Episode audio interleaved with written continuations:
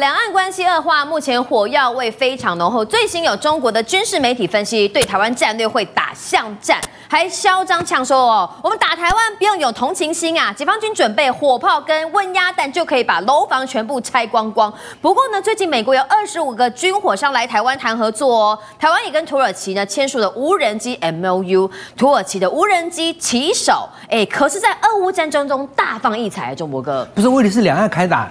你今天共军真的有办法登陆吗？嗯，你真的有办法打到巷战吗？对，我们有没有什么大杀器，是让你连想要踏上我们土地的机会都没有呢？我们先来看你刚刚讲啊，哈，就是这个解听军说是他们中国大陆的一个军事专栏啊，嗯，但他就呛啊，他就说解放军攻台巷战。要装备两款武器，他不只认为会登陆，他还连武器都想好。哦、那当然，他参考的都是俄乌战争中所俄罗斯用的武器。第一个，他说要大口径的火炮；嗯、第二个就是温压弹。什么叫大口径火炮？就是迫击炮。嗯、好，那我们来看他的文中提到的，就是呃二 S four 的郁金香迫击炮，因为俄乌战争当中俄罗斯用了这款迫击炮。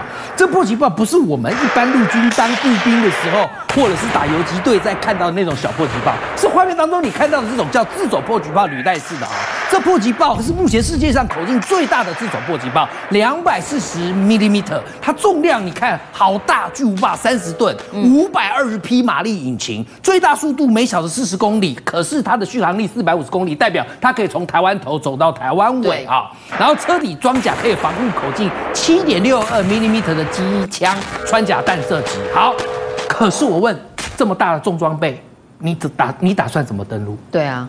这是不是个问题？是好，所以大大又怎样？人家俄罗斯跟乌克兰是有土地接壤，你跟我们没有、啊。台湾海峡呢？对呀、啊。好，再来我们来看他说的温压弹。嗯、那温压弹，我们的确就要防范了。来，嗯、我给大家看一个画面，这个温压弹的恐怖就是在于它爆炸的瞬间。哦哦、嗯，你看那个爆炸的瞬间，你有没有发现它产生了一个方圆几百公里之内人畜共灭的恐怖毁灭效果？范围相当大。而且你看它的火焰。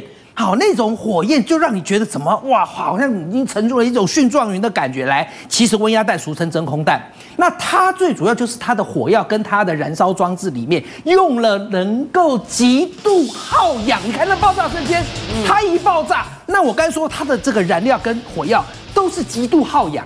所以周边的氧气会被它吸过来，吸过来之后就产生巨大的火球，它的温度竟然高达摄氏两千五百度，而且每秒会以两千公尺膨胀的高温高压制热火球，所以一直往外扩散。两千公尺，两千公尺，两千公尺，全灭。所以你看，我刚才说方圆近百公尺，几百公尺就通通人数共灭啊！这个我们要提防。好好，那但是你射过来的同时。我们有没有可能靠防空飞弹把你打下来呢？嗯、好，那我们就来看看我们前几天，好，我们国军在新北市金山水尾渔港呢，就进行了海滩的操演。你就在海外看到综合级的战车，好，这个呃登陆舰，好，那他载的巴豆来打开以后一看是什么？三辆的 AAV 拐两栖突击车，好，那这。三辆的哎，这个两栖突击舰在在登陆的时候，我们进行的是试登和战备攻防，什么意思呢？就是说，我们这三辆的 AAV 拐两栖突击车一旦登陆之后，你如何能够长驱直入？第一个你会遇到什么？地雷。嗯。第二个呢，你可能会遇到敌军的火力。对。所以我们在内陆有放了战车跟装甲车做火力的掩护。嗯。并且这三架的 AAV 拐，三辆的 AAV 拐里面有一辆。是除雷的，是。好，所以它有我们刚才讲的综合机，啊，战车登这这个战车登陆舰，啊，登陆之后呢，我们如果可以进行泛水，啊，和这个所谓的抢滩的这样的一个攻防实验，加强了我们以后在海上的三个突三辆就是三个突击点啊。好，那另外我们刚才讲到防空，防空的部分呢，大家来看一下，一般大家熟悉的就是熊三。啊，不对不起，就是天三，天三这个防空飞弹，你是从地对空。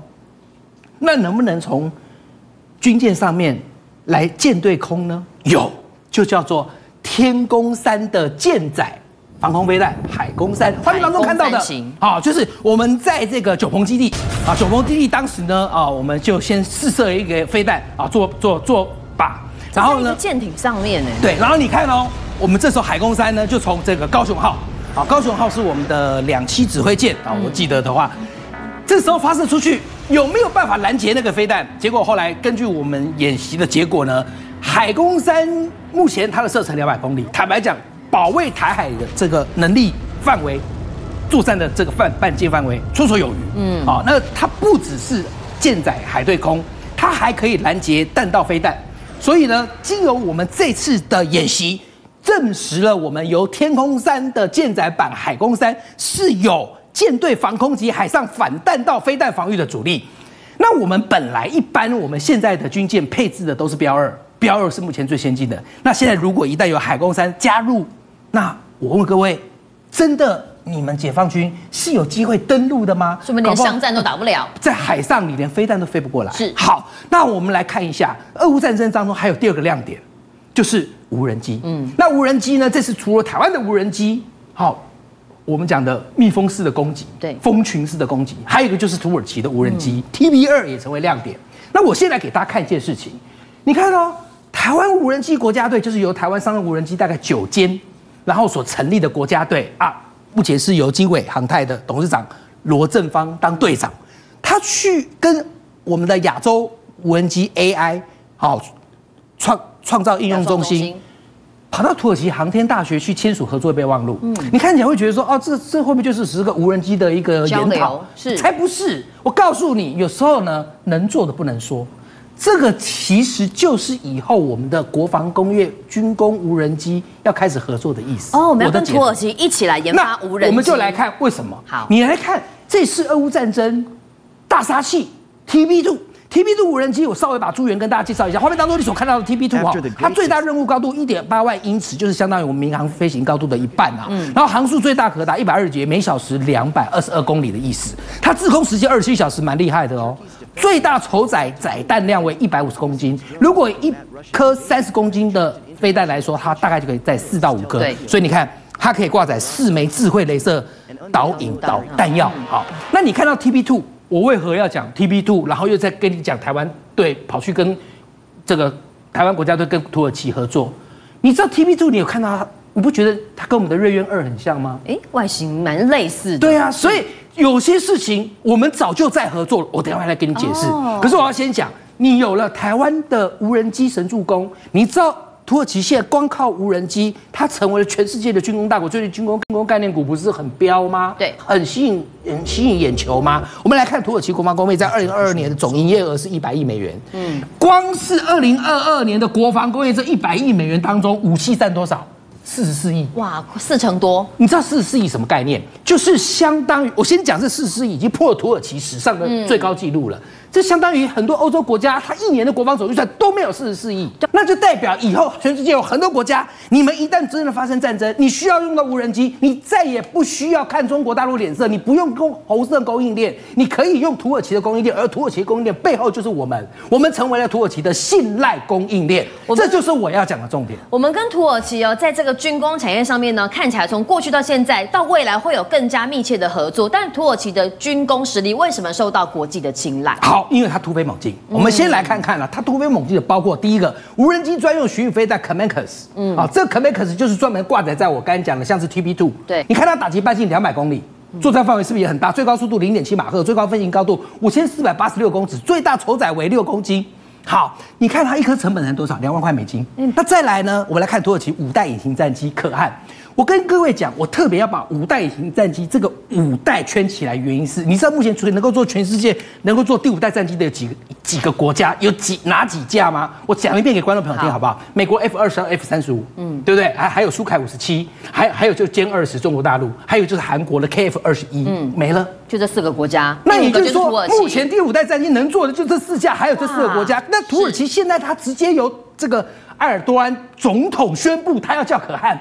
你就代表他对他有多重视，他会成为全世界第五个能够制造第五代战机的国家之一。那我们来看，来这可汗这战机。好，它的一些诸元性能诸元，它最大速率大概达一点八马赫，能进行空对空和空对地的战略性攻击啊。那我觉得最厉害的就是它电战能力，它配备了高效能的雷达、电战、光电、通信、导航和识别能力。你知道为什么它会特别强调这些？因为土耳其它是这样，它国防工业，它的甚至地面上的基地全部都是一条龙，土耳其自己做。嗯，那你自己做的话，你有个好处，你结合第五代战机的电战能力，你完全不用怕什么敌人的电子干扰战。哦，那我们再来看第三个。土耳其无人隐形战机 Anka 3，这隐形战机长得哇，我我坦白讲，我光是看到它的外形我就怕了，就觉得好厉害。为什么呢？第一个哦，它的这个尺寸跟重量，你去看，相当于一个轻型战机的这样的一个尺寸，你大概就知道它的概念了。它最大起飞重量好轻，六千五百公斤，好轻代表什么？可以飞得很远，所以它的续航力很长，实际有效承载重量却不轻哦，可以载一千两百公斤哦。刚刚那样的一个巡弋飞弹，它可以载将近差不多三四十颗哦。啊，主要用来执行空对地任务。还是那句话，一旦真的有必要的话。它一样可以挂弹打击，好，也可以做自杀性攻击，而且你看，它没有尾巴哎，它没有尾部哎，更难侦搜，所以你根本找不到它，它又不用有人，嗯，它也不怕有人员伤亡。我最后想讲一件事情，你看以前这些重型攻击直升机，你想到都是什么？俄国、美国，比方说美国阿帕奇，土耳其做出来了，来 T 九二九。T 九二九重型攻击直升机，你就把它跟美国阿帕奇想象是同等级。画面当中你所看到的，我坦白讲啊，我看了我以为变形金刚电影的画面要出现了。它最大起飞重量好重哦，十一吨，好这么大，你就知道它的挂挂弹量或者是它的攻击力有多强了。驾驶舱呢，装甲保护是十二点七 millimeter 的防弹装甲，好，所以它不怕很多的一些穿甲弹的攻击。嗯，那另外你看哦，那整架飞机它现在飞过来，它六个武器外挂点啊，那标配一门三十毫米的机炮哦，它可以发射无控或制导火箭弹，好，也可以发射雷达制导的导弹、火箭弹、导弹，我都可以射。那而且飞行员还配备联合头盔瞄准系统。